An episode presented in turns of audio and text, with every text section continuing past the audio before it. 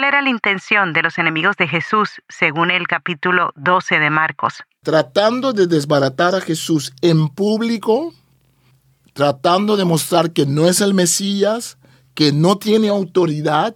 Vamos a mostrar a la gente ahora que tú no sabes nada. Vamos a hacerte algunas preguntas muy difíciles, no vas a pasar este examen, pero lamentablemente por ellos, ellos se enojaban mucho porque Jesús cada vez pasaba el examen, digamos, con 100 puntos. Un libro escrito hace miles de años en diferentes culturas y países con un mensaje para hoy. Para vivirlo, necesitas entenderlo. Explora la Biblia, la primera Biblia de estudio en audio que te ayudará a profundizar más en la palabra de Dios. Expertos biblistas explican los aspectos históricos y culturales que facilitan la comprensión del texto. Explora la Biblia. Ya estamos en el capítulo 12 del Evangelio según San Marcos y estamos haciendo referencia a la Biblia de estudio Reina Valera Contemporánea. Doctor Marlon, ¿a qué debemos prestar atención en este capítulo 12 de San Marcos? Claro, aquí sigue, sigue el enfrentamiento entre Jesús y la élite judía. Em, el capítulo empieza con una parábola que hay que prestar mucha atención a esa parábola, que es la parábola de los labradores malvados, que allí recapitula en una forma muy sucinta la historia de salvación con el pueblo de Israel. ¿No? Y después el capítulo sigue sobre la cuestión del tributo, que también es un enfrentamiento entre Jesús y los rabinos que enseñaban ciertas cosas y confrontamiento sobre qué. Digamos que en este capítulo vemos otra vez más el conflicto, el choque entre la forma de interpretar el Antiguo Testamento de Jesús y de la élite judía. Excelente. Pues sin más, escuchemos atentamente el capítulo 12 del Evangelio según San Marcos. Evangelio de Marcos, capítulo 12. Los labradores malvados. Jesús comenzó a hablarles por medio de parábolas. Un hombre plantó una viña y le puso una cerca, le cavó un lagar, levantó una torre y la arrendó a unos labradores, luego se fue lejos. A su debido tiempo, envió un siervo a los labradores para que le entregaran la parte de lo que la viña había producido. Pero los labradores lo agarraron y lo golpearon y lo mandaron con las manos vacías. Volvió a enviarles otro siervo, pero a éste lo descalabraron y lo insultaron. Volvió a enviar otro más, y a éste lo mataron. Después mandó a muchos otros, pero a unos los golpearon y a otros los mataron. Todavía le quedaba uno a quien enviar, que era su hijo amado, y finalmente lo envió a ellos, pues pensó, a mi hijo lo respetarán. Pero aquellos labradores se dijeron unos a otros, este es el heredero, vamos a matarlo, y la herencia será nuestra. Y lo agarraron y lo mataron, y luego arrojaron su cuerpo fuera de la viña. ¿Qué hará entonces el dueño de la viña? Pues irá y matará a los labradores y dará su viña a otros. Ni siquiera han leído la escritura que dice, la piedra que desecharon los constructores ha venido a ser la piedra angular, esto lo ha hecho el Señor, y a nuestros ojos es una maravilla.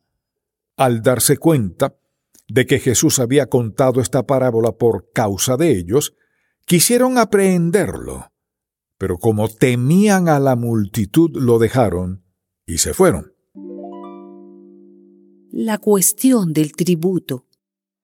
Luego mandaron gente de los fariseos y de los herodianos para atrapar a Jesús en sus propias palabras. Cuando ellos llegaron, le dijeron, Maestro, sabemos que hablas con la verdad y que no permites que nadie influya en ti ni te dejas llevar por las apariencias humanas, sino que enseñas con verdad el camino de Dios. ¿Es lícito entonces pagar tributo al César o no? ¿Debemos pagarlo o no? Pero Jesús percibió la hipocresía de ellos, así que les dijo, ¿por qué me tienden trampas? Tráiganme una moneda para que la vea. Cuando se la llevaron, él les dijo, ¿De quién es esta imagen y esta inscripción? Ellos respondieron, del César. Entonces Jesús les dijo, Pues den al César lo que es del César, y a Dios lo que es de Dios. Y se quedaron admirados de él. La pregunta acerca de la resurrección.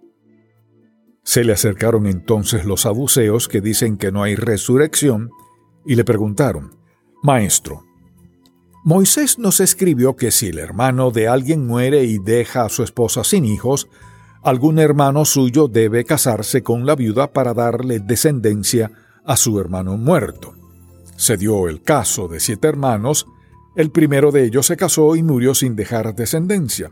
El segundo se casó con la viuda y murió y tampoco dejó descendencia. Lo mismo pasó con el tercero y con los siete y ninguno de ellos dejó descendencia. Al final todos murieron, y también la mujer. En la resurrección, cuando todos resuciten, ¿esposa de cuál de ellos será esta mujer, puesto que los siete estuvieron casados con ella? Jesús les respondió, El error de ustedes es que no conocen las escrituras ni el poder de Dios. Porque cuando los muertos resuciten, no se casarán ni se darán en casamiento, sino que serán como los ángeles que están en los cielos. Pero en cuanto a la resurrección de los muertos, ¿acaso no han leído en el libro de Moisés? Allí dice que Dios le habló en la zarza y le dijo, Yo soy el Dios de Abraham, el Dios de Isaac y el Dios de Jacob. Así que ustedes están muy equivocados porque Dios no es un Dios de muertos, sino el Dios de los que viven. El gran mandamiento. Uno de los escribas que había estado presente en la discusión y que vio lo bien que Jesús les había respondido, le preguntó, ¿De todos los mandamientos, cuál es el más importante? Jesús le respondió, El más importante es, Oye Israel, el Señor nuestro Dios, el Señor es uno.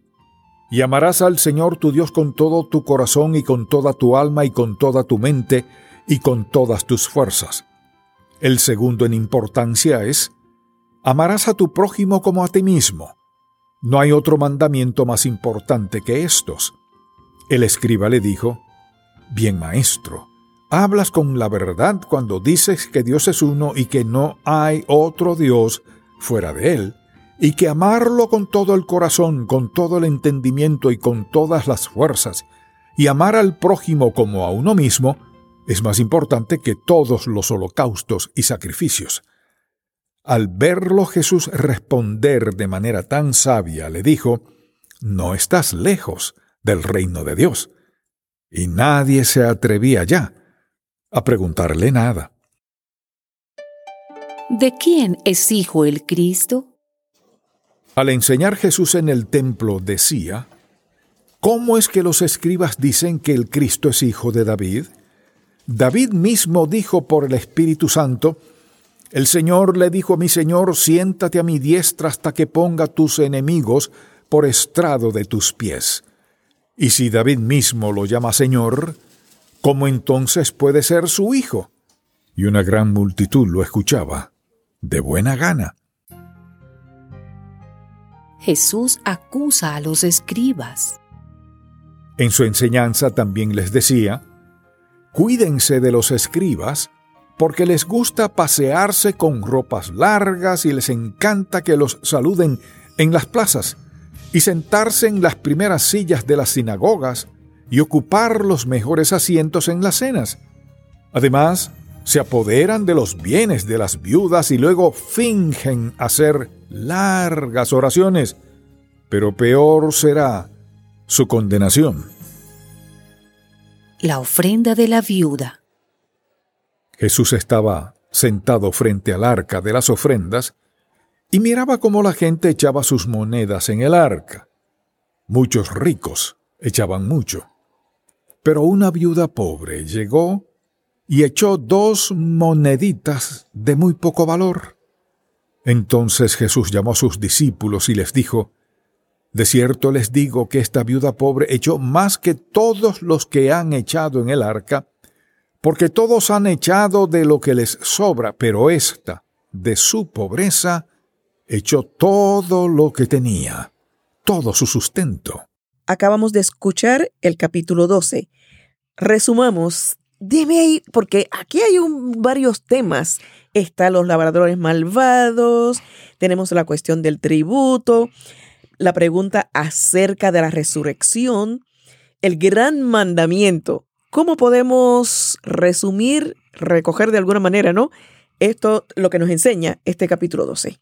Digamos que el hilo rojo en el capítulo sigue siendo el tema de la confrontación. La parábola que Jesús narra de un dueño, un hombre que plantó una viña y cuando ya todo está listo lo deja en manos de, labradores. Eso era la costumbre en el tiempo eh, de Jesús, que los latifundistas eh, tenían sus terrenos y lo dejaban en manos de los campesinos de Galilea y ellos vivían en las ciudades como Séforis o Jerusalén y ellos llegaban a tomar una gran parte de la cosecha. Entonces Jesús está tomando eso como ejemplo, ejemplo de cómo aquí los labradores que tienen que ser el pueblo de Dios, que no quiere escuchar a Dios, muchas veces envía el dueño a diferentes mensajeros pero los labradores no quieren escuchar hasta que cuando envía a su hijo, este es el heredero, dicen, vamos a matarlo y la herencia será nuestra. Entonces aquí el tema de Israel como la, la vid de Dios. En el libro de Isaías tenemos textos donde Dios compara a Israel con una, una vid Entonces aquí vemos que Jesús sigue con eso. Después viene el tema del el tributo al templo, el tributo a, Roma. Luego mandaron gente de los fariseos y de los herodianos para atrapar a Jesús. Entonces vemos que aquí hay una, digamos que el antagonismo en contra de Jesús es tan fuerte que tratan de desbaratar a Jesús dejarlo quedar mal en frente de la gente con preguntas capciosas. ¿Y qué hace Jesús? Jesús dice, cara de quien está en la moneda, dele a César lo que es de César, a Dios lo que es de Dios. Lo que pasa es de que habían dos escuelas de rabinos. Una escuela decía no le paguen, uh, no paguen impuesto a Roma. Y la otra escuela decía se puede hacer. Entonces quieren que Jesús tome partido, que se ponga de un lado o el otro, pero Jesús sale del tema diciendo, bueno, todo el mundo puede ver que la moneda no es nuestra en todo caso, entonces la moneda que no es, no es nuestra, dele a la gente la quien pertenece. Entonces esa es la forma que Jesús. Y después viene pregunta sobre resurrección. Entonces lo que vemos en el capítulo es que cada vez hay preguntas y más preguntas. Después una pregunta sobre cuál de los mandamientos es lo más importante. Entonces, todo el capítulo, si lo leemos desde esta perspectiva, tratando de desbaratar a Jesús en público, tratando de mostrar que no es el Mesías, que no tiene autoridad. ¿De dónde es tu autoridad? Vamos a mostrar a la gente ahora que tú no sabes nada.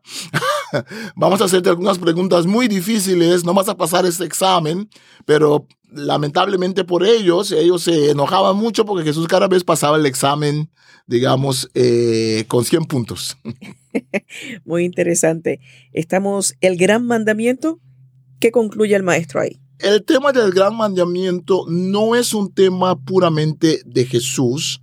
Ya los rabinos estaban siempre discutiendo el tema de cuál es el, mandamiento principal, ¿no? Incluso en la Torá tenemos a textos que nos hablan de que los dos mandamientos que Jesús menciona, ya lo decía la Torá, que amar a Dios sobre todo y amar al prójimo. El punto es que ellos lo decían, pero no lo hacían. Principalmente la parte del prójimo, ¿no? Una cosa es cognitivamente, intelectualmente, decir si la ley dice eso.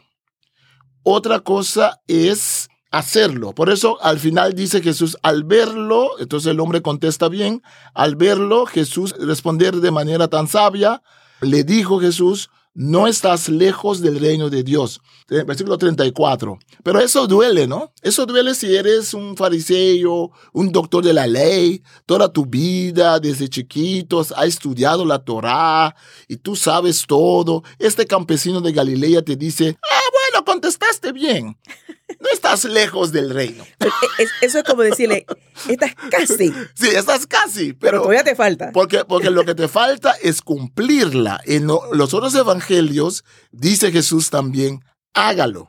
Aquí Marcos no lo dice, dice, hágalo. Entonces el tema es siempre la praxis, la práctica y la teoría. ¿no? Ahí es donde también hay una gran diferencia entre Jesús y la élite, ¿no? Claro, concluye ese versículo al que usted hace mención y nadie se atrevía ya a preguntarle nada. Sí, ya, ya, ya, pasó el examen y, ellos quedaron mal. entonces tenemos que, si, si eso era una película, si había música, yo haría como un, crescendo, porque cada vez la cosa se vuelve más triste para ellos. Cada vez se enojan más con Jesús. Porque cada vez ellos quedan de mal a peor.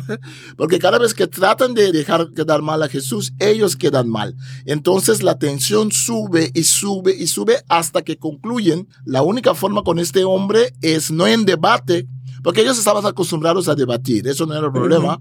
Los rabinos entre sí debatían mucho pero el tema es de que no lo podemos agarrar, no, no, no sabemos qué hacer con él.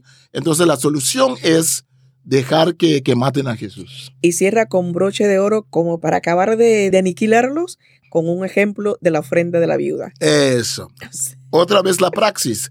La praxis es ustedes que tienen tanto dinero, ustedes que están dando, ustedes que piensan que son tan buenos, que cumplen con la ley de Moisés, ustedes cumplen con la ley porque ustedes tienen dinero. Ustedes cumplen con la ley porque ustedes le, roban el dinero a la gente, explotan a la gente. Por eso los fariseos y los, la familia, los sacerdotes podían dar al templo, porque tomaban el templo también, comían del templo, abusaban de las riquezas del templo. Entonces el punto de Jesús es, y el texto es muy bonito porque dice, Jesús estaba sentado frente al arca de las y miraba cómo la gente echaba sus monedas en el arca. Muchos ricos echaban mucho.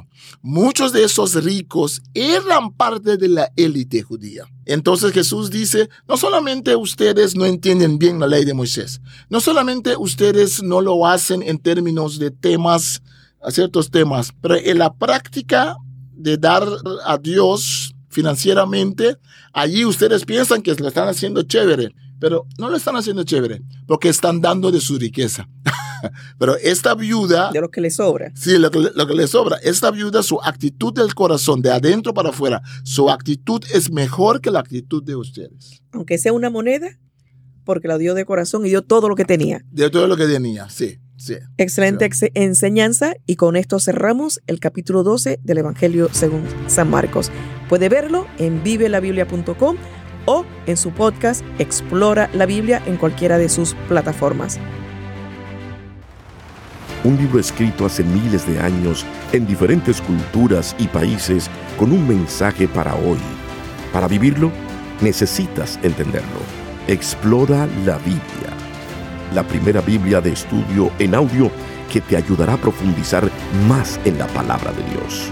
Expertos biblistas explican los aspectos históricos y culturales que facilitan la comprensión del texto. Explora la Biblia